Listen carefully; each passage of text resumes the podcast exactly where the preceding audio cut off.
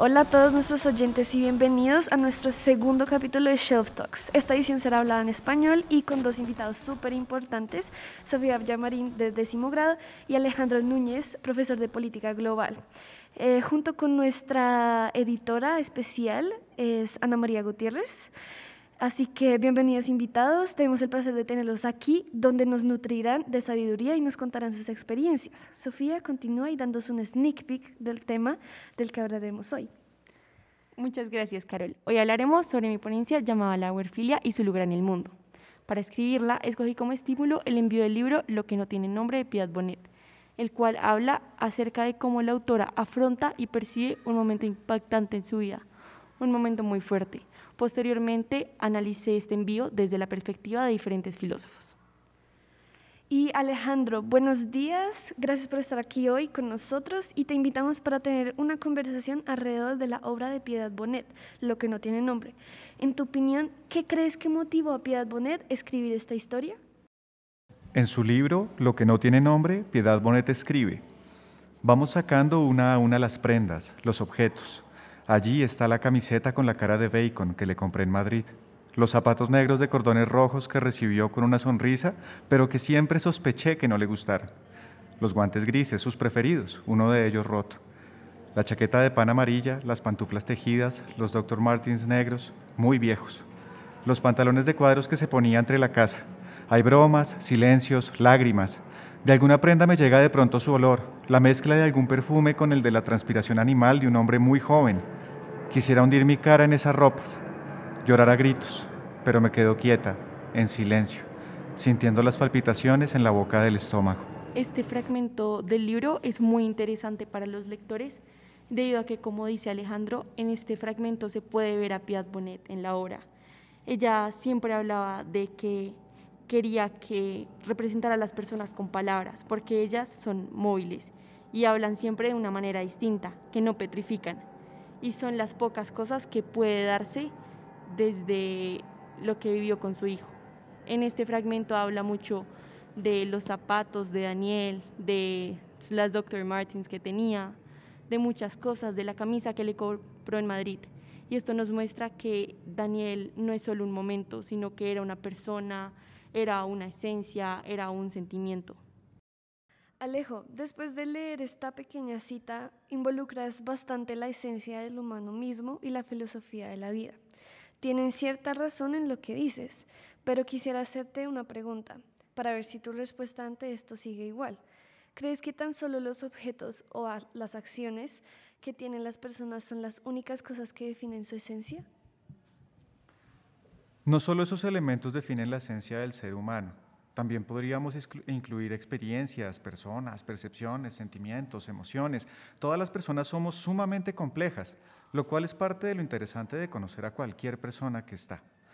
Las personas, gracias a todo este complejo entramado que tenemos, vamos cambiando también y ese cambio va a hacer que nos veamos diferentes en ciertas cosas. Sin embargo, dicha esencia sí se suele mantener. Dicha esencia sí va a hacer que nos, podamos reconocer, aun cuando el tiempo haya pasado o aun cuando el lugar sea completamente diferente. Gracias, Alejo. Sofi, sabemos que tienes un extracto de un poema que asimismo habla de la esencia. Cuéntanos. Claro que sí. Este poema se llama Certeza y fue escrito por Piat Bonet. Siempre hay paz en la certeza. Truman Capote. Hasta el fondo del vaso, desde tu oscuro fondo, caían las palabras, difíciles, amargas, caían como gotas espesas y brillantes, que iba absorbiendo el tiempo. Como arena finísima, caían, haciendo un agujero en mi mano extendida. Y cada gesto era ya para siempre, ideograma de tintas visibles, de un idioma que iba olvidando mientras lo aprendía. Y el instante nacía cada vez para morir, en memoria y en fuga de presente. Tenerte era perderte, no tenerte es esperar confiada que no llegues. Este poema se desliga ya como del suceso que vivió con su hijo y habla más desde el amor que vivió Piaz Bonet en algún momento de su vida.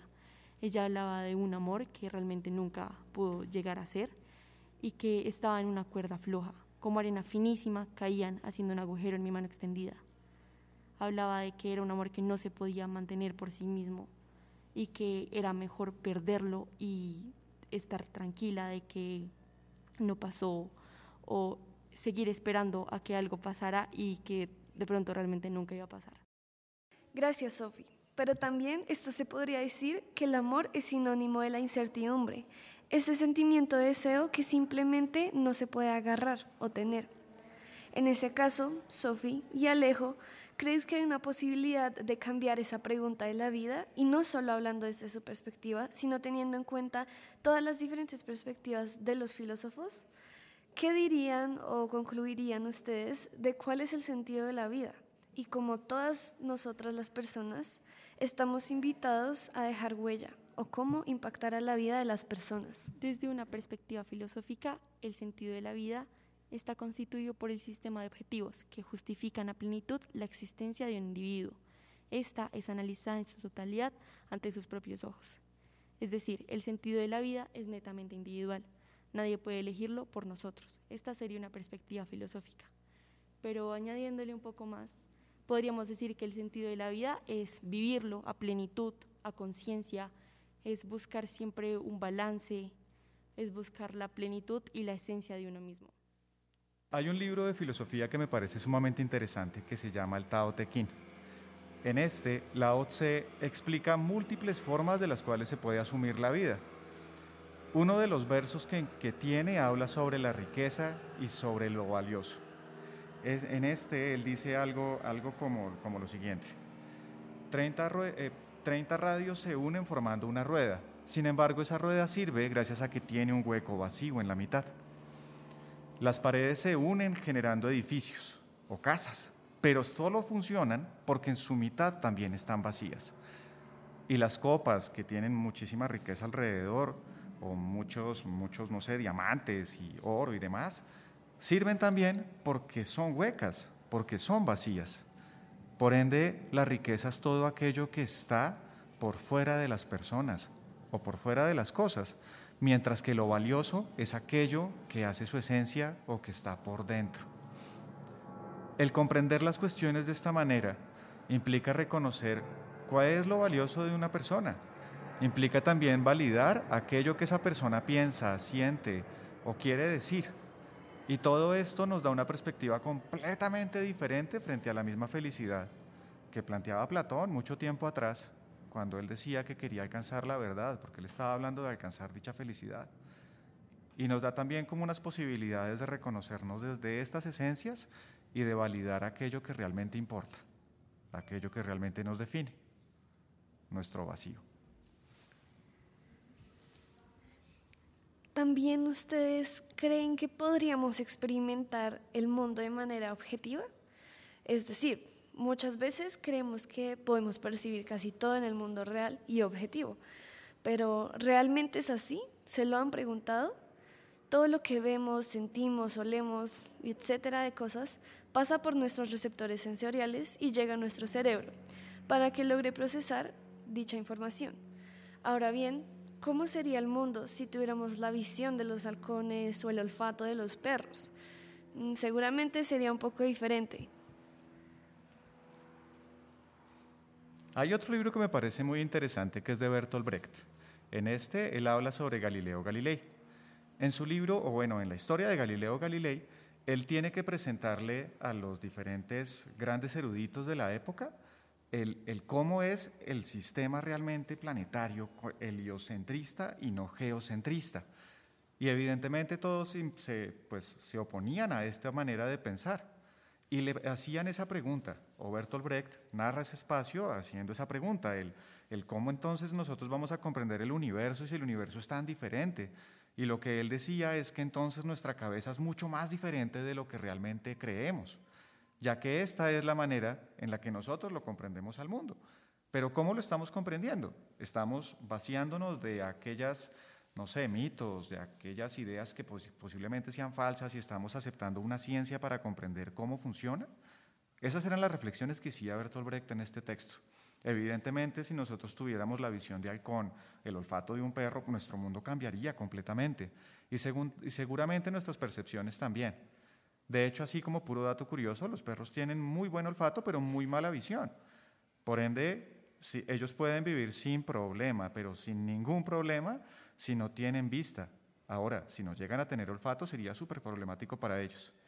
Nosotros, nos, como, como, seres humanos, nos hemos acostumbrado a contar con nuestros cinco sentidos, o bueno, en algunas ocasiones se habla de un sexto sentido, para poder vivir y hemos aprendido a funcionar con ellos y a apropiarnos del mundo desde ahí. Sería un mundo diferente, no lo duden. Gracias, Alejo.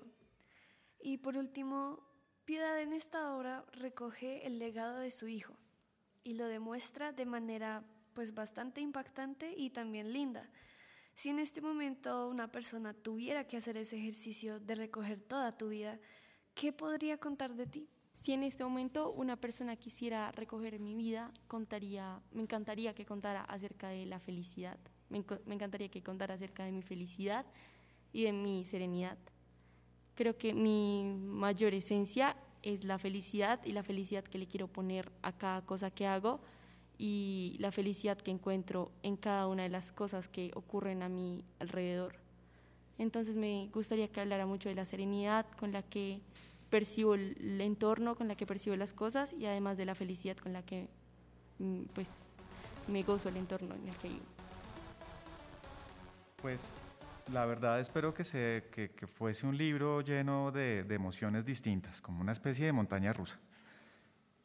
Que no fuera muy plano, ojalá, y que mostrara distintas facetas, porque esa complejidad que nosotros somos como esencia, pues tiene que incluir tanto las cosas positivas como las cosas negativas. Fíjense que muchas veces establecemos a una persona por aquello que hizo en alguna ocasión sin embargo, en última lo estamos juzgando por tan solo un acto, y eso no es justo con el sujeto o con cualquier persona.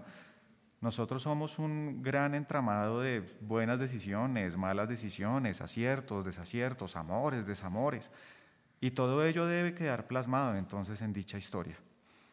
Evidentemente, al asumir una posición como profesor, pues en últimas mi intención siempre ha sido como generar una especie de caminos, para que cada persona pueda escoger el que desee, de acuerdo a lo que está pensando en su vida y a su formación. Y también me gustaría que eso quedara plasmado en esas hojas. Alejo, concuerdo bastante contigo y creo que sí, en general la vida da muchas vueltas.